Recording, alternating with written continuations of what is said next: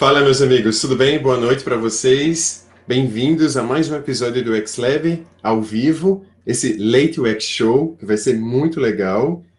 Tenho aqui uma, uma ótima convidada, assim, eu tenho certeza que vocês estão aí esperando que ela apareça, e ela vai aparecer, só um minuto. Só estou aqui vendo os últimos detalhes do episódio. Me falem como é que vocês estão. Vocês estão me ouvindo bem? O, o chat está funcionando, né? Boa noite, Bruno. Rodrigues sempre está aí acompanhando com a gente. Vitor, consegui sim, Vitor. Eu só consigo entrar ao vivo, gente, nesse horário, porque minhas filhas pequenas dormem. Hoje elas não dormiram. Então pode acontecer delas chegarem aqui, mas está tranquilo, porque hoje é assim que a gente trabalha e é assim que a gente encara o que é que a gente tem feito na nossa vida, né? Com a presença das crianças. Antes, antes a gente até lutava contra essa presença, sabe? Eu, eu vejo isso muito assim. Então, até aquela entrada da BBC, lembra que aconteceu que o, o pai estava fazendo a transmissão na BBC e a, e a criança entrou e aquilo foi um constrangimento. Gente, aquela época acabou, assim. E é muito curioso perceber isso, assim, como as coisas mudam tão rápido. E, e só para fazer uma breve introdução assim, sobre a minha convidada, eu, eu lembro que no, no, no, no, no Interaction Latinoamérica do Rio, há uns dois anos, né, a gente conversou muito, eu, eu e a Melina, né, sobre o futuro do trabalho. A Melina tem uma visão maravilhosa sobre isso, sempre teve e sempre praticou isso. E aí eu, eu fiquei pensando esses dias, gente, aquele aquele papo todo do futuro, na verdade, é, é esse presente aqui que a gente está vivendo, sabe? Então, é sobre essas habilidades, sobre como ver a, é, essa conectividade de talentos, né? A gente está tá trabalhando assim agora e a gente falava sobre isso e, e, eu quero falar muito mais com ela sobre isso hoje. Aliás, esse episódio aqui, a gente estava combinando há um tempão e nunca acontecia, nunca estava no momento, parece que chegou o momento agora da gente falar sobre isso. Então, gente, eu quero fazer uma breve introdução aqui da minha convidada para vocês. Uh, a Melina, ela é fundadora da Dux Coworking, uh, ela é consultora de inovação, design de experiência, de, de interação e de serviços. Trabalha no desenvolvimento de inteligência coletiva há mais de 10 anos. É pioneira em trazer o coworking como cultura do trabalho no Brasil. Em 2013, a Melina foi eleita entre as 10 mil mulheres empreendedoras pela Fundação Getúlio Vargas e a Goldman. Atua em projetos de pesquisa, estratégia, concepção e prototipagem de experiências para canais digitais, cidades ou espaços como plataformas de interação. Gente, com vocês, tenho o maior prazer de chamar Melina Alves.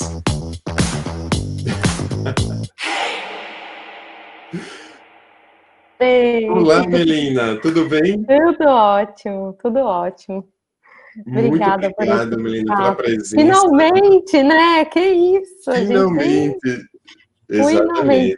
Dois anos aí, a gente já. Dois anos. Já vem, dois anos. Já vem conversando sobre esse, esse tema, né? Exato, menina. E que incrível, assim. Lembra a gente eu lembro que eu, eu, lembro perfeitamente, assim, eu, eu fui lá no stand da Dux, estava lá no ILA, né? E aí você estava lá e disse, e aí, vamos conversar aqui. Nossa, o que, que, você tem percebido? E a gente começou a conversar sobre futuro e, e trabalho, e, e, aquele papo nunca saiu da minha cabeça, Melina, assim, e, ah, e assim, eu estava vendo a hora da gente falar mais sobre isso, principalmente nesse momento. Você sente isso assim que é, é, é, era, era sobre o futuro, mas é sobre o presente e as coisas se dissiparam assim, né? O que é presente, o que é futuro.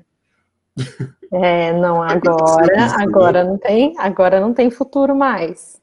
Esse é. futuro do trabalho, ele deu um bust, né? Deu uma acelerada. É, a gente percebeu assim que até o interesse até a respeito da Dux, a respeito disso, né? A gente fez um trabalho recentemente é um trabalho voluntário, a gente tem uma iniciativa chamada Start UX, que é para acelerar esse processo de, de digitalização de empreendedores e de cultura mesmo é, de UX nas startups. E a gente fez um movimento assim voluntário durante esse processo de Covid. Em dois dias acabaram as inscrições, sabe? Assim, foi é. muito rápido. É e a gente não fez né? nenhuma, a gente não fez nem nenhum impulsionamento, assim, sabe? Foi super, super rápido. A gente achou que, né? Tínhamos programado um trabalho ali, mas foi super rápido. E até nos grupos mesmo que a gente participa, a gente vem, vem percebido uma evolução é, de interesse a respeito desse tema, né? O que para a gente é muito legal, mas ao mesmo tempo tem todo um cuidado que a gente também tem com a responsabilidade da informação, né? Com a responsabilidade do, da proposta que a gente tem falado a respeito sobre esse, essa cultura do trabalho que desse futuro do trabalho que hoje não existe, na cultura não, desse futuro do trabalho que que está cada vez mais eminente aí, né? A gente, a gente acredita muito nisso. Exato. Exato, e, e, eu queria até que você, que a gente começasse esse, esse, papo todo, Melina, assim, que você explicasse um pouco sobre a Dux. Olha, eu vou puxar aqui, porque eu, eu acho ótimo o nome, Dux Coworkers, né? Ou seja, já entende que são pessoas, não é meramente um espaço, mas, acima de tudo, pessoas que se conectam. E, e isso você já vinha trabalhando, né? Essa, essa colaboração, né? Como você fala, essa inteligência coletiva de pessoas que estão espalhadas e elas estão juntas ao mesmo tempo, né? Fala Sim. um pouco sobre essa, essa apresentação. Eu fiz uma breve apresentação sobre você, até complemente, por favor, algumas coisas, que eu acho que eu deixei ah algumas coisas de fora e fala um pouco sobre a Dux também. Tá, legal.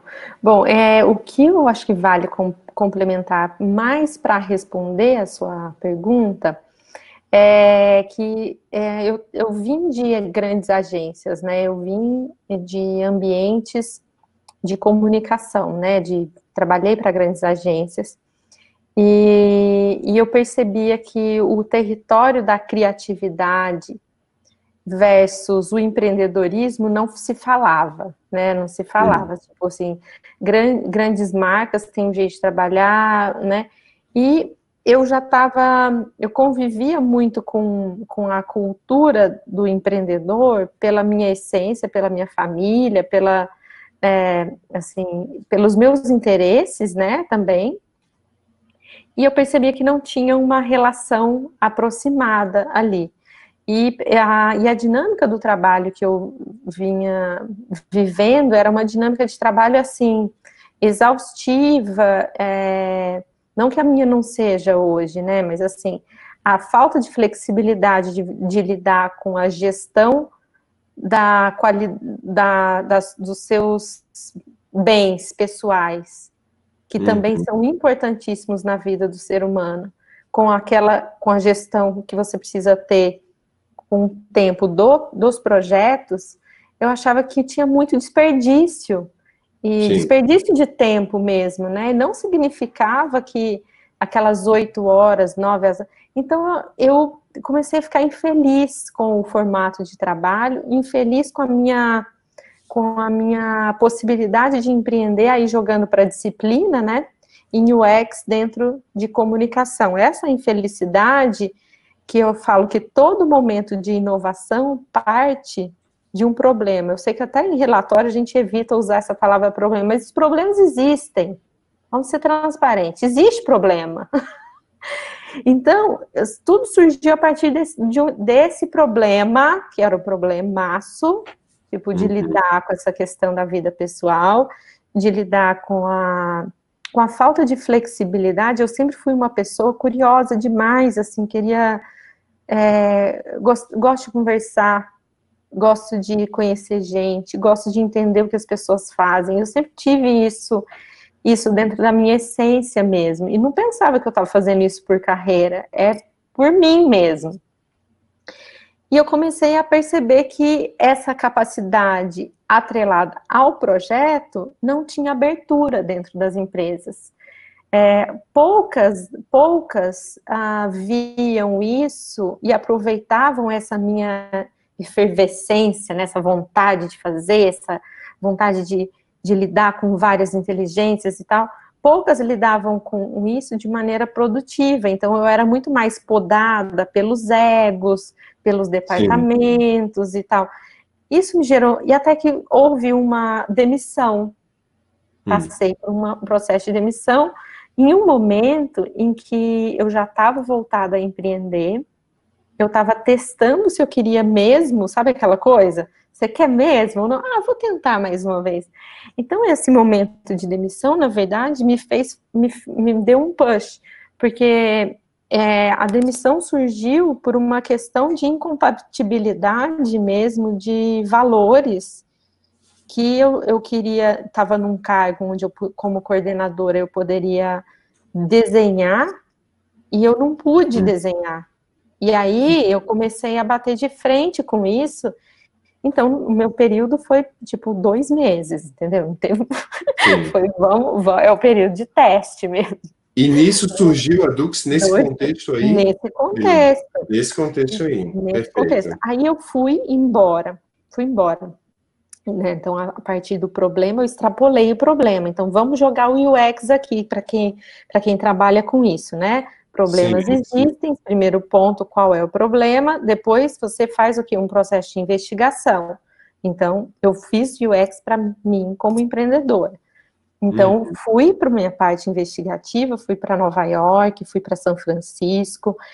É, queria entender se a dor de trabalhar UX num ambiente de comunicação era uma coisa que ah, é de uma, de uma agência para outra, ou é porque no Brasil é assim, que às vezes a gente tem essa ideia hum. de que lá fora é diferente, aqui é, de, aqui é um jeito, lá fora é do, do de outro jeito. Então, eu tirei isso à prova e percebi que um, o fato era que a gente tinha muita maturidade e a gente estava muito bem pre preparado para o mundo no sentido de Brasil.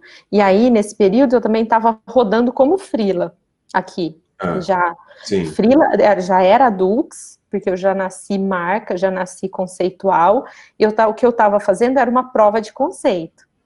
Então, a Dux já existia, o meu MVP já existia, já tinha landing page, já estava a proposta uhum. de valor, já, já falava da rede, já falava disso e tal, mas eu estava nesse momento extrapolando, né, a parte de investigativa para fazer é, para fazer esse MVP mesmo, é, ver se tinha viabilidade, né, se tinha sentido. Uhum. E nesse período, onde que eu tinha que trabalhar? Em ambientes de coworking, fora né, fazendo os meus frilas e tal aqui, e eu lá fora, e como que eu vou fazer isso? Trabalhava em espaços de coworking fora.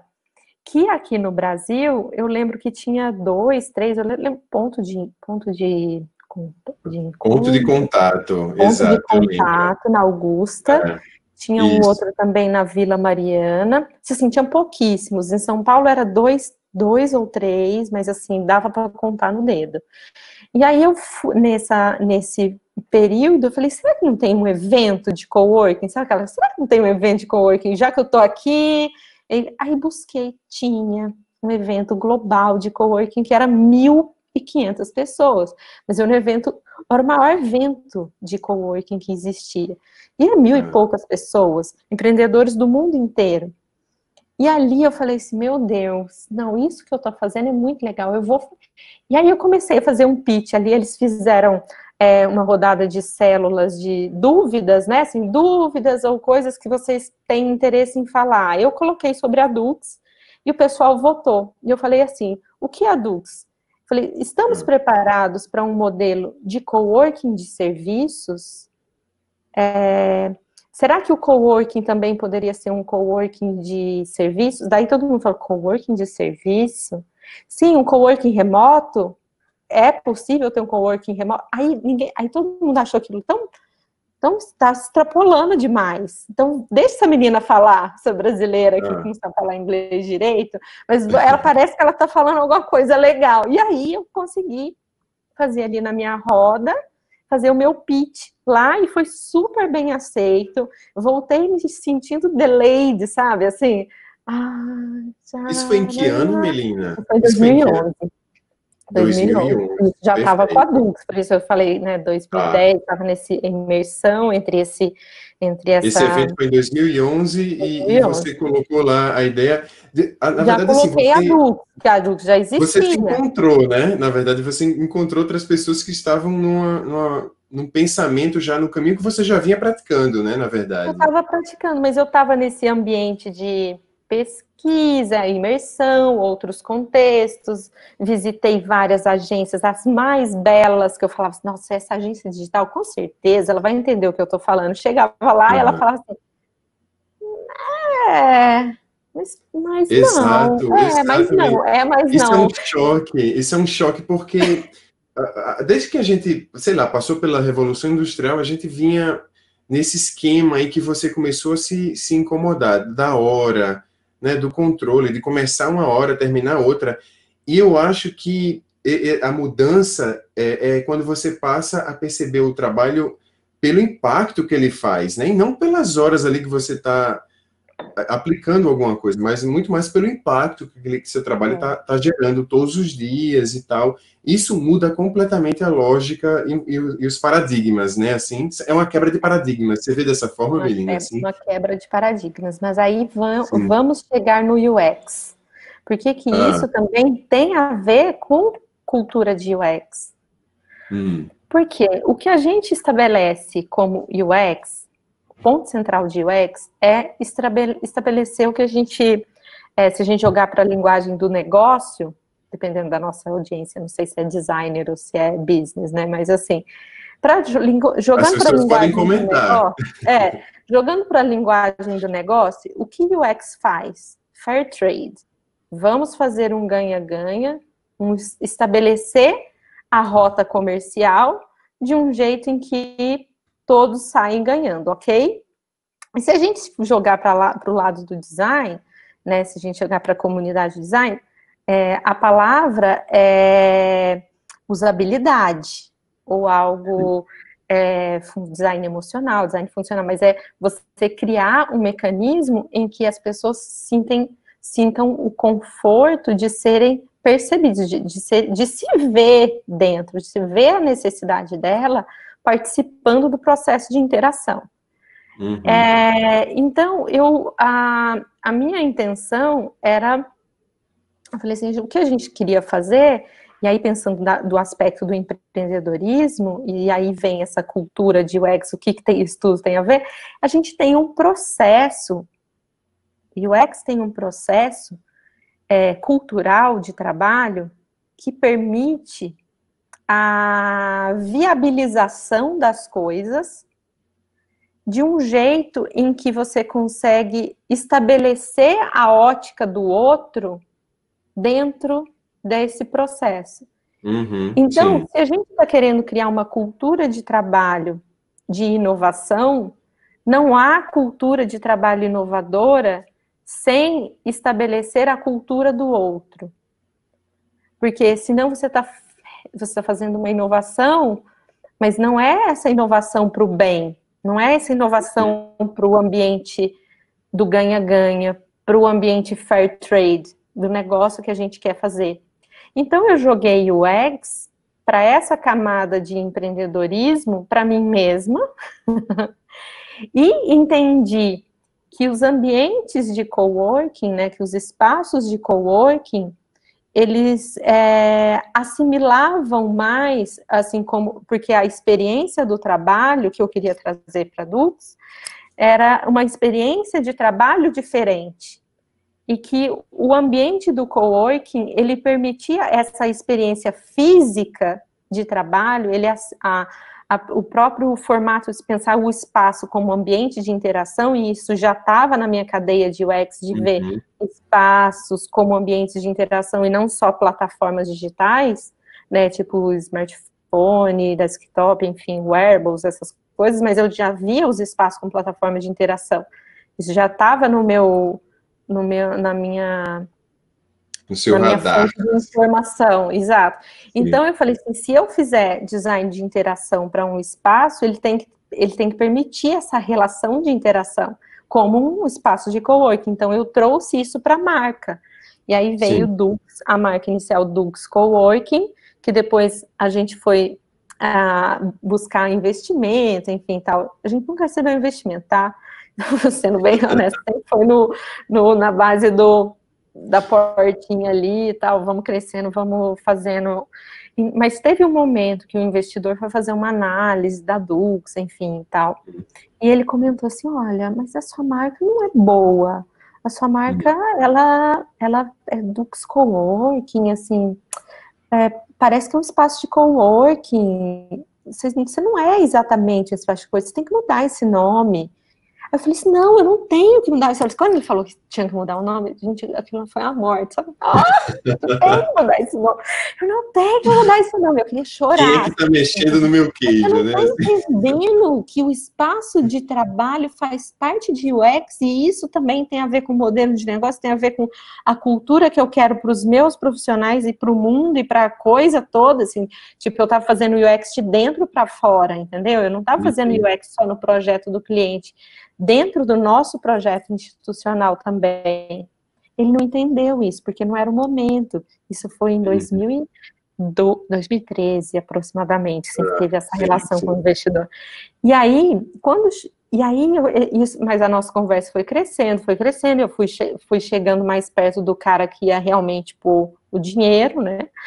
E esse cara falou assim: Olha, Melina, isso que você está fazendo aqui é tão legal, é tão legal, porque eu vi em Cannes, era do mercado de, de, comunicação, eu vi em Cannes sobre isso, mas eu não imaginava que no Brasil já tinha alguém fazendo isso, mas isso é muito legal, que não sei o quê. Por fim, não fechamos, porque teve um cenário econômico desse grupo que mudou, hum. Para a gente foi ótimo, porque a gente, assim, Feedback é sempre feedback. No primeiro momento você pode até querer chorar, mas depois você analisa e a gente mudou para Dux Coworkers, né? Para focar mais nas pessoas e não no espaço. E não... Mas de qualquer forma, startup era nosso cliente também. Então, de qualquer forma, se ela ligasse ali e falar, ô, oh, você tem um espaço para trabalhar? Não, eu tenho um serviço maravilhoso aqui para te oferecer.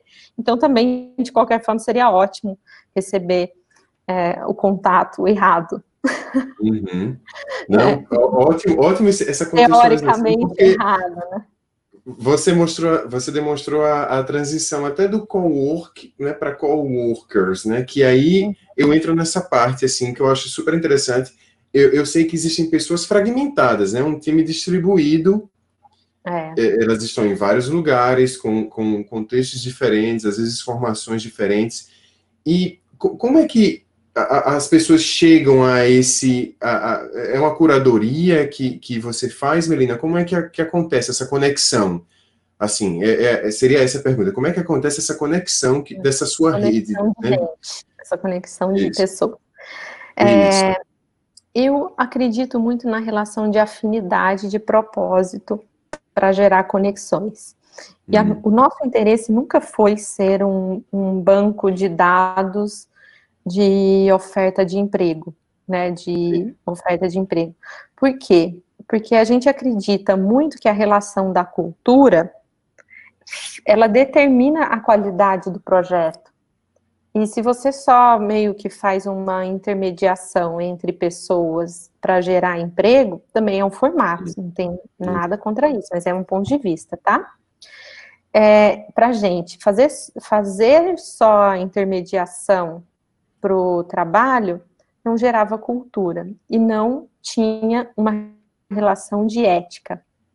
Para a hum. gente, a gente até inicialmente fez muito projeto outsourcing, é, mas o que, que a gente percebeu?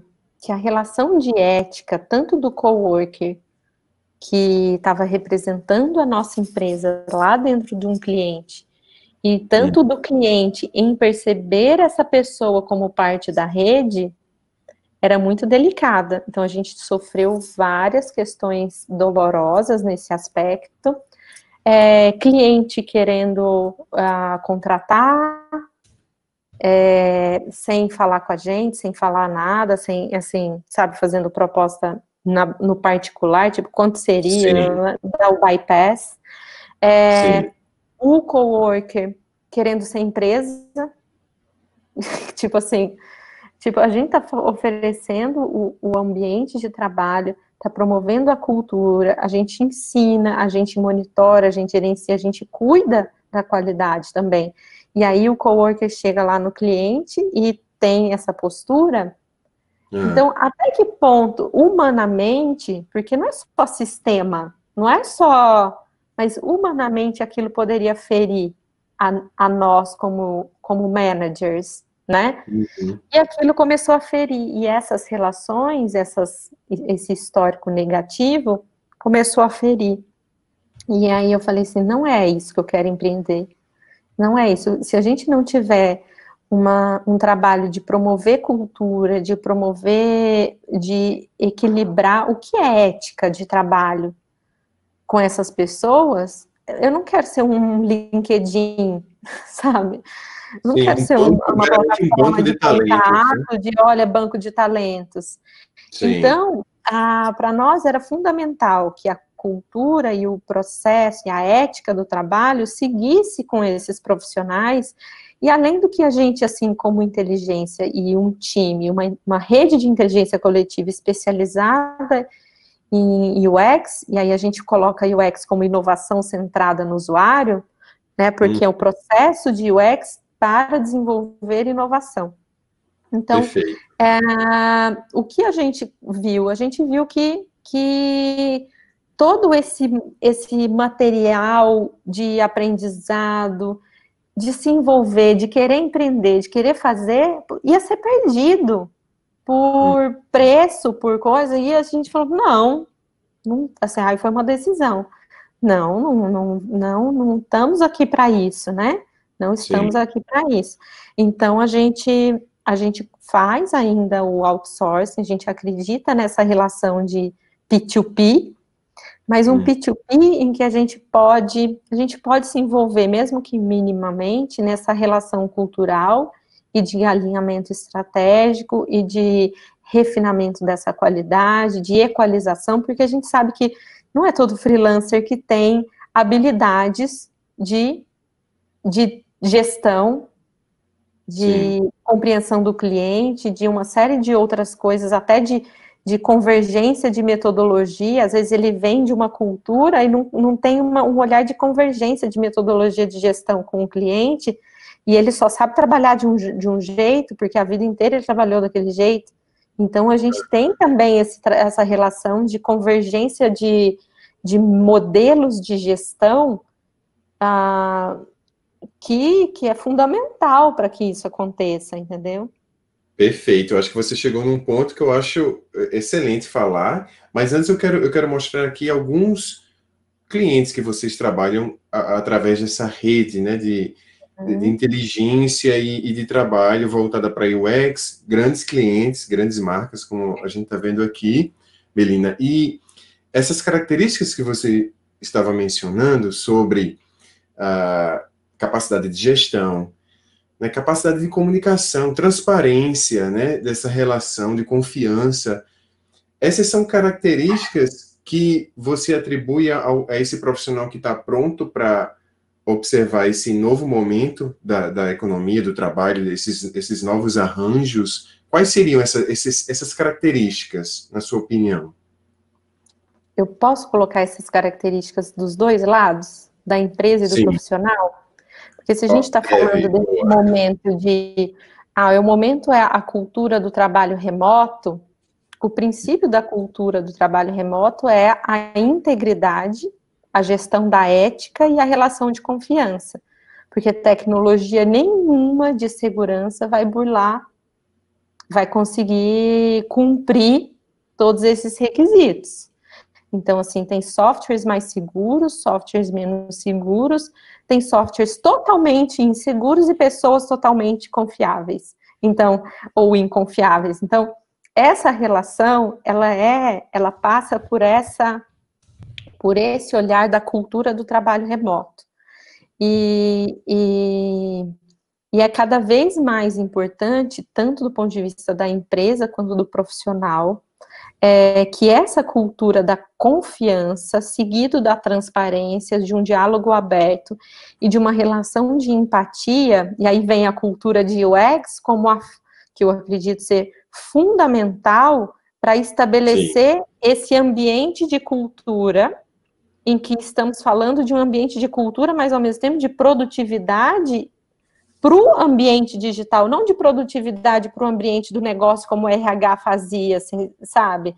Mas de uma produtividade que caminha para o ambiente das interfaces, né, que caminha para essa relação das interfaces. Então, eu acho fundamental a cultura de UX como o mote dessa transformação digital, tanto do ponto da perspectiva do profissional que está atuando, quanto da perspectiva da empresa que está contratando. Legal, ou seja, o, o, pensamento da cultura UX passa a ser o motor também dessa cultura do, dessas relações de trabalho que vão se estabelecendo, né, com transparência, empatia, principalmente, né, Exato. e de fato, assim, concordo muito com você quando você fala esses, todos esses temas e essa relação de confiança, porque quando você está distribuído, acima de tudo, né, existe uma, uma relação é, eu, eu, diria até que, que exige mais é, é, do que se você trabalha presencialmente, sabe? Assim, é, é uma relação que tem que estar muito forte, né? De, de confiança, de transparência. É. Porque você, você não consegue restabelecer o princípio da empatia sem a confiança, né? Uhum. É, você, você tem que Estou falando assim no ambiente de trabalho, não no ambiente da pesquisa, né? No ambiente da pesquisa, talvez ele é mais neutro, né? Porque o que se quer extrair, ele é, é os interesses são neutros ali, né? Mas a gente sabe que no ambiente do trabalho, a relação de convivência, estabelecer essa neutralidade, ela é meio obscura, sabe? Porque o, não tem, não tem o, o distanciamento necessário para se estabelecer a empatia. Porque você está no dia a dia com a pessoa, você está. Então é muito mais complexo pensar em empatia numa relação de trabalho, né? Numa relação de, de gestores de trabalho, de célula, de projetos, né, né, né? É, mas o aprendizado e a metodologia ainda é, é importantíssimo para criar esse, esse para esse criar esse desenvolvimento, né? Sim. E, e, e, com relação a esse, essas pessoas, essa rede né, de inteligência desses profissionais que estão distribuídos, Melina, assim, tá. É, como é que funciona, qual é a importância do caráter da comunicação entre vocês, né? E como vocês se comunicam? Tem algum princípio que seja muito relevante para que isso funcione bem? Tem. A gente usa um princípio da gestão do conhecimento. Tá? Gestão do conhecimento, tanto da parte da empresa, da Dux, olhando para cumprir gargalos de conhecimento que a gente percebe, a gente tem, a gente estabelece teste também, então tudo que a gente fala de UX, a gente faz de dentro para fora, tá? Uhum. Então, assim, teste, a gente faz teste com os nossos profissionais, testes em projeto, para a gente estabelecer, para a gente realmente ver a cultura do trabalho atrelado ao, ao a relação de trabalho, né? Sim. A aplicabilidade. Então a gente testa muitos profissionais assim trabalhando, muitos com os nossos próprios projetos, assim, então é, às vezes é até é, sofrível algumas coisas que a gente faz, assim, tipo, alguns produtos, não vai, mas assim, a gente não quer investir, a gente quer testar quem está aqui, evoluir essa inteligência, que a gente acreditamos sim na multidisciplinaridade e no desenvolvimento das habilidades. É, a nossa rede ela é formada, hoje somos 130, aproximadamente 130 profissionais distribuídos globalmente, tem uma, uma força de trabalho muito maior em São Paulo por uma questão de mercado mesmo e de atuação uhum. nos projetos, nos clientes, que às vezes é, mais por parte do cliente, não por parte da Dux, que às vezes tem uma exigência presencial, né? Então, isso faz com que tenha essa, essa, essa força de trabalho maior em São Paulo. É, mas o que a gente acredita? Que essa gestão do conhecimento, ela gera uma baliza para que a gente possa interpretar como Dux Coworkers, quais são os gargalos de conhecimento que a gente tem que preencher é, e um, segundo momento, quais são os gargalos de gestão, de cultura que esse profissional tem, é, para que ele possa se envolver melhor com os profissionais em que ele está atuando, compreender a relação dos profissionais dentro desse ambiente de projeto, porque ele às vezes não tem a compreensão da técnica de que cada um envolve e qual momento cada técnica vira prioridade, né, vira liderança, e, a, e qual a cultura de gestão que está sendo aplicada dentro daquele, daquele trabalho. Então, o que a gente vê é assim, muitas pessoas assim, ah, precisa ter autonomia. Todo mundo quer autonomia, é o sonho de todos os profissionais dentro da nossa rede, às vezes vem por conta da relação da autonomia, da gestão do tempo. Mas chega e fala assim, a autonomia confunde, confunde-se muito a autonomia e às vezes é, existe um desrespeito à inteligência é, designada para uma atividade específica.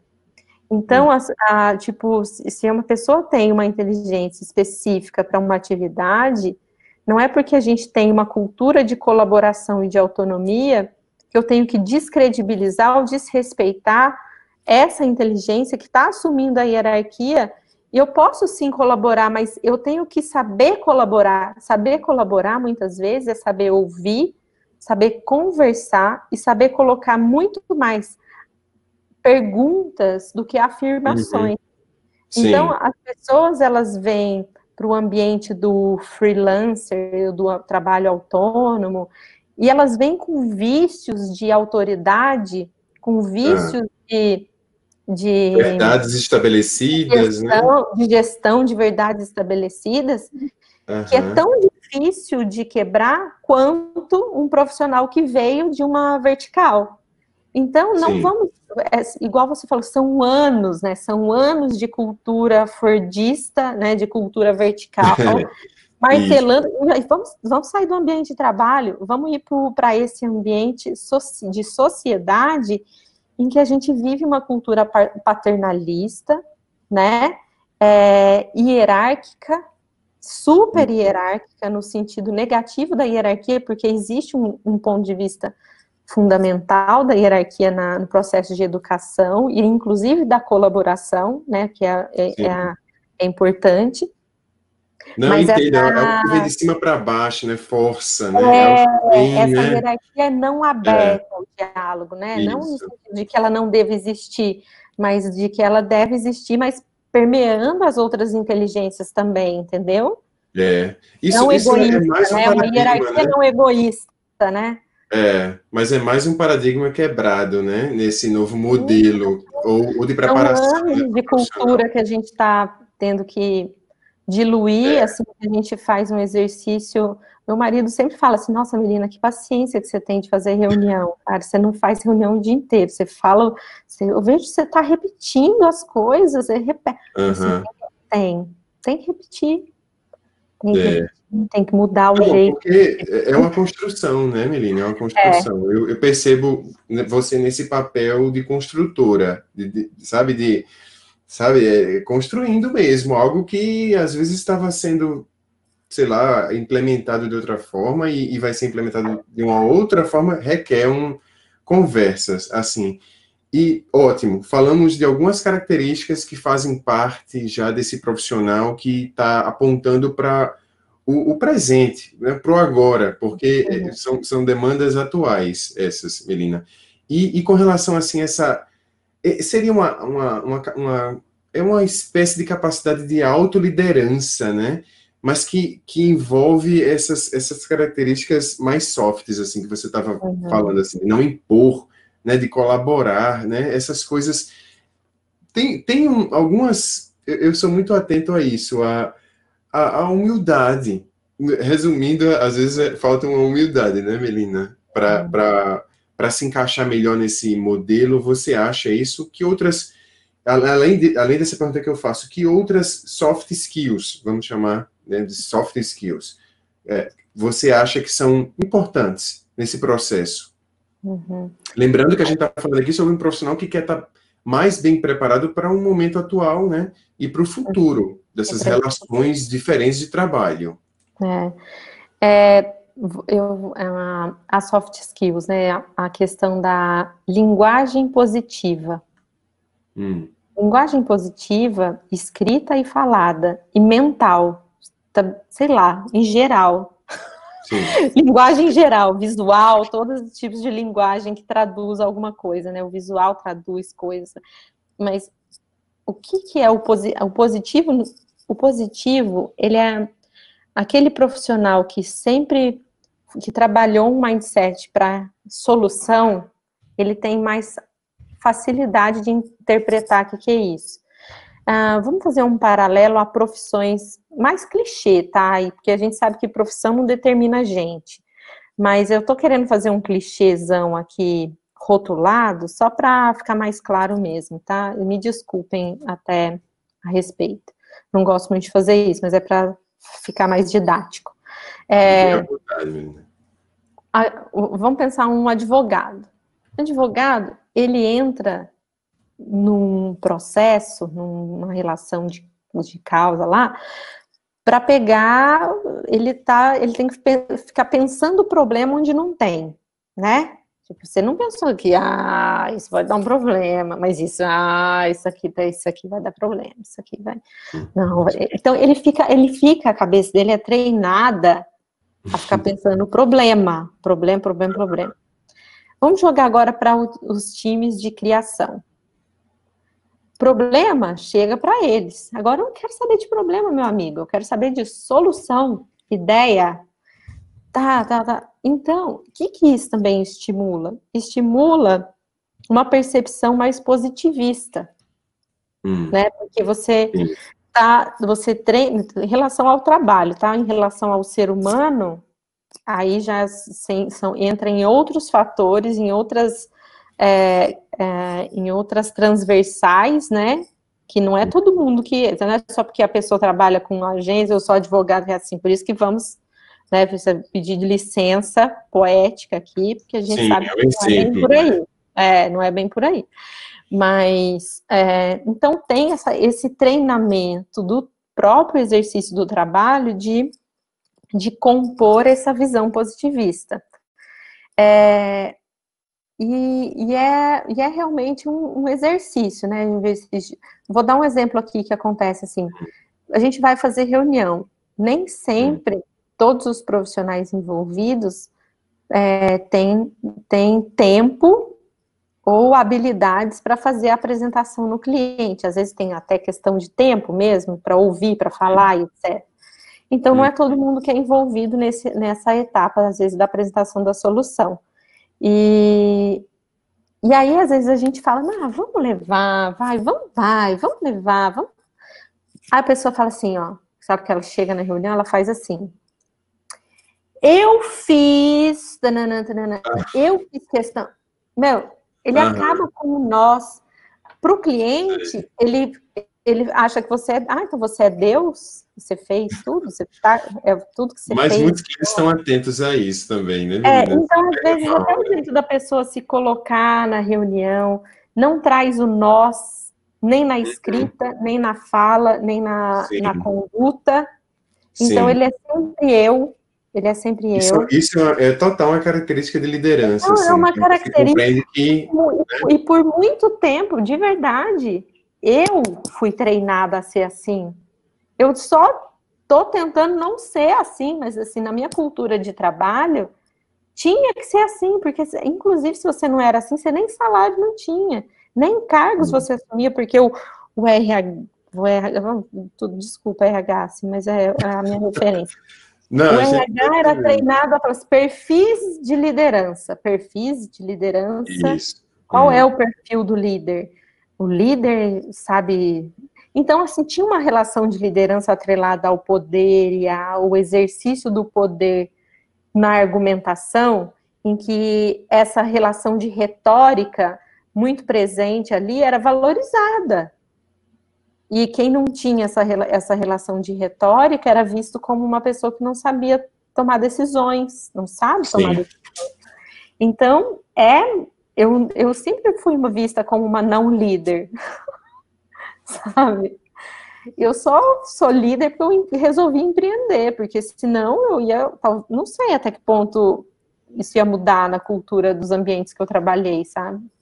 Sim, essa, essa coisa da, da, liderança que, que a gente estava falando, né? Muita gente se coloca como um líder, né? Mas a liderança eu entendo muito mais como uma percepção e das atitudes de alguém em relação a alguma coisa, né? E essas atitudes são importantes para a condução desse trabalho, Melina. É isso que eu entendo, assim, da, da, da sua colocação. Embora é, é, precisa ser sempre observado, né? Da, da forma como está sendo feita. E, Melina, que outros assim, desafios. Vamos falar um pouco dos desafios que você vê nos profissionais para que eles compreendam né, esse momento atual, dessas articulações, dessa distribuição. As pessoas estão remotas meio sem saber, né, chegando agora muitas vezes. Enfim, quais são os desafios que você vê assim para as pessoas compreenderem esse modelo que nós sabemos que é completamente viável, possível, né?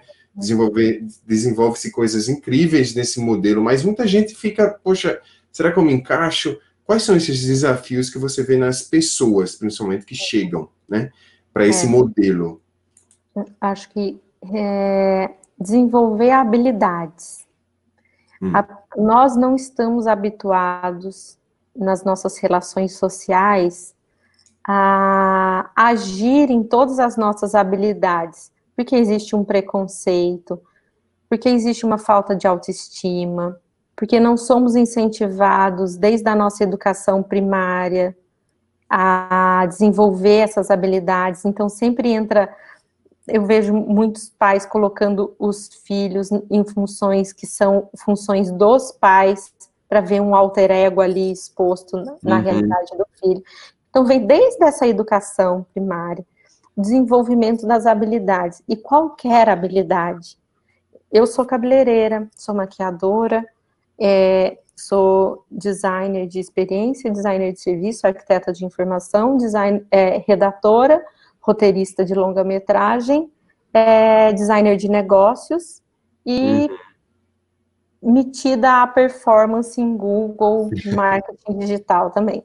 Então, Uhum. Eu tenho, tô falando aqui algumas habilidades. E agora descobri que eu sou uma pessoa boa para fazer bolo também. Que é esse, essa, Nesse período agora. Período. E eu descobri que eu tenho uma mão muito boa para massa, que eu não sabia que eu Olha tinha. Só. Eu exercitar isso, né? Mais uma habilidade. Então, estou falando aqui das habilidades. Se vai ser útil ou não no ambiente de trabalho, não sei se vai uhum. ser útil. Mas o fato de eu perceber as minhas habilidades e saber o quanto eu posso evoluir dentro daquilo, me faz não ter medo do desemprego. O desemprego não, não, o desemprego não é uma, uma tormenta. E nesse mundo do futuro do trabalho que a gente está falando, é, o que isso desenvolve? Além do não medo do desemprego, você assume mais riscos. Isso dentro de uma corporação, que a gente fala então cultura empreendedora, é o fato de a pessoa, um, desenvolver habilidades, dois, é cultura empreendedora, que é o fato de elas conhecer as suas habilidades, não ter medo dos riscos e ir além, fazer, a, fazer além do que está sendo proposto, porque aí vem também a questão da colaboração né, do, uhum. do exercício, da, terceiro ponto, né, da colaboração, do, da, da, da iniciativa colaborativa para essa relação que pode se estabelecer tanto nas relações pessoais e o pensamento da vida simples, né, do, do, do design funcional, que aí vem, soma tudo isso dentro do que a gente faz como UX, é muito que a gente vai MVP, babá, babá, tudo que a gente é isso, é sintetizar, é ter uma visão estratégica, é estabelecer é, prioridades, prioridades que não são só as suas, mas que também considera a, o usuário, o negócio, a tecnologia. Então, é fazer UX na vida pessoal, para fazer UX na vida profissional e para fazer UX como cultura. Então, é um exercício que, é assim, eu sou tão apaixonada pela minha profissão, Eu sou realmente apaixonada, de verdade, porque isso mudou a minha autoestima, mudou a minha relação de, de percepção de liderança, que eu, eu não. A, eu tinha cargos de liderança, mas eu não tinha possibilidade, eu não podia falar com o cliente, não podia dar opinião, não podia. Mas que tipo de liderança você tem que ficar encaixotada ali e não fala com ninguém? porque você não é o cargo do cliente, você não tem, a, sabe? Então, até a postura, eu sou baixinha, eu sou, eu sou, tem cara de menininha, assim, então, às vezes faz consultoria, tipo, tem gente que fala assim, essa menina vai fazer consultoria com a gente? Quem que é essa mulher, essa cara de criança, sendo consultora? Ah, tá, entendeu? Ah, tá, Cláudia, senta lá, Cláudia. Então, tinha essa coisa, nem não me reconhecer fisicamente, de não me sentir fisicamente apta a desenvolver isso e às vezes buscar amuleto em, em outras pessoas, em outras. Eu falei, não, parei com isso. Não quero saber mais. Então, a gente se fortalece, isso cria identidade. Quem gosta, gosta, quem não gosta, não gosta. E, isso faz, faz parte desse ambiente de cultura e de futuro do trabalho que precisa do quê? Que a gente resgata aquele ponto inicial, confiança. Se a pessoa tem a, a verdade dela e a transparência dela como essência, ela tem a confiança do outro, porque o outro lê a pessoa. Agora, aquela pessoa mascarada, não consegue ler. E essa, essa falta de leitura gera nos gestores né, aquele desconforto. Cada dia está de um jeito, cada coisa é uma coisa, cada situação é uma coisa. Por quê? Porque você não lê, a pessoa não deixa, é, no trabalho no que você. Eu sou assim no trabalho, sou assim na vida pessoal, gera duas personalidades e isso vai gerando, inclusive na cabeça das pessoas, a possibilidade de usar máscaras. E essa relação de usar máscaras gera conflito, porque você não tem mais a pessoa que você está lidando. Não, mas ela foi assim comigo, assim com você, assim com você. E corrói as relações, né? Aí corrói as relações. que estava falando aqui, de, de confiança, transparência. Exato. É. Elina, sensacional. Eu vou mencionando aqui o Vitor, olha só, ele colocou algo que é bem isso, e o X é quase uma conduta de vida. Conduta eu... de vida, conduta de vida, Vitor. Obrigada, é isso mesmo. Exato. Não, o Vitor está sempre aí colaborando e ajudando. Obrigado, Vitor. Melina, eu vou agradecer muito. Eu, eu, passaria muito mais tempo conversando com você, mas está quase amanhã e está na hora da gente ir. Eu quero agradecer a você. É, são muitas informações super importantes que, que a gente conversou aqui sobre características, sobre posturas. Eu acho que quem observou vai poder retirar daqui muito aprendizado. Eu agradeço muitíssimo. Essa conversa tava, a gente estava devendo, né, assim, um para o outro há tanto é. tempo e e que bom que aconteceu agora, nesse momento, principalmente. Cuide-se aí com sua família. A gente, conversando aqui, gente, a gente descobriu que a gente tem filhos na, nas mesmas idades, né? Dois, cinco anos. É. A minha de dois anos está aqui. Já veio aqui. A sua ainda está acordada, a minha já foi dormir. As duas estão aqui. Eu não sei o que está acontecendo, uma revolta, uma revolta é. hoje. Melina, muito obrigado, viu? Obrigada, e obrigada. Você quer deixar um recado para o pessoal? Quero deixar um beijo, obrigada por quem ficou aí até tarde na conversa. Estou é disposta a falar de qualquer tópico que vocês acharam interessante, se vocês quiserem entrar em contato aí. Eu tenho usado mais o LinkedIn, viu, pessoal? O LinkedIn e o WhatsApp são os canais de contato que vocês vão ter, é, vai, vai ter um fluxo melhor de conversa aí comigo, tá bom? Legal. Obrigada. Então, eu vou colocar o link na descrição, Melina, tá? O link do tá. seu LinkedIn, da Dux, enfim, as pessoas vão poder ver os links aqui na descrição do vídeo. Valeu, gente, tá. muito obrigado, boa noite para vocês, e a gente se vê no próximo episódio do XLab. Valeu, Melina, um beijo, tá viu? Valeu, beijo, boa tchau, tchau. Boa noite. Tchau. Tchau.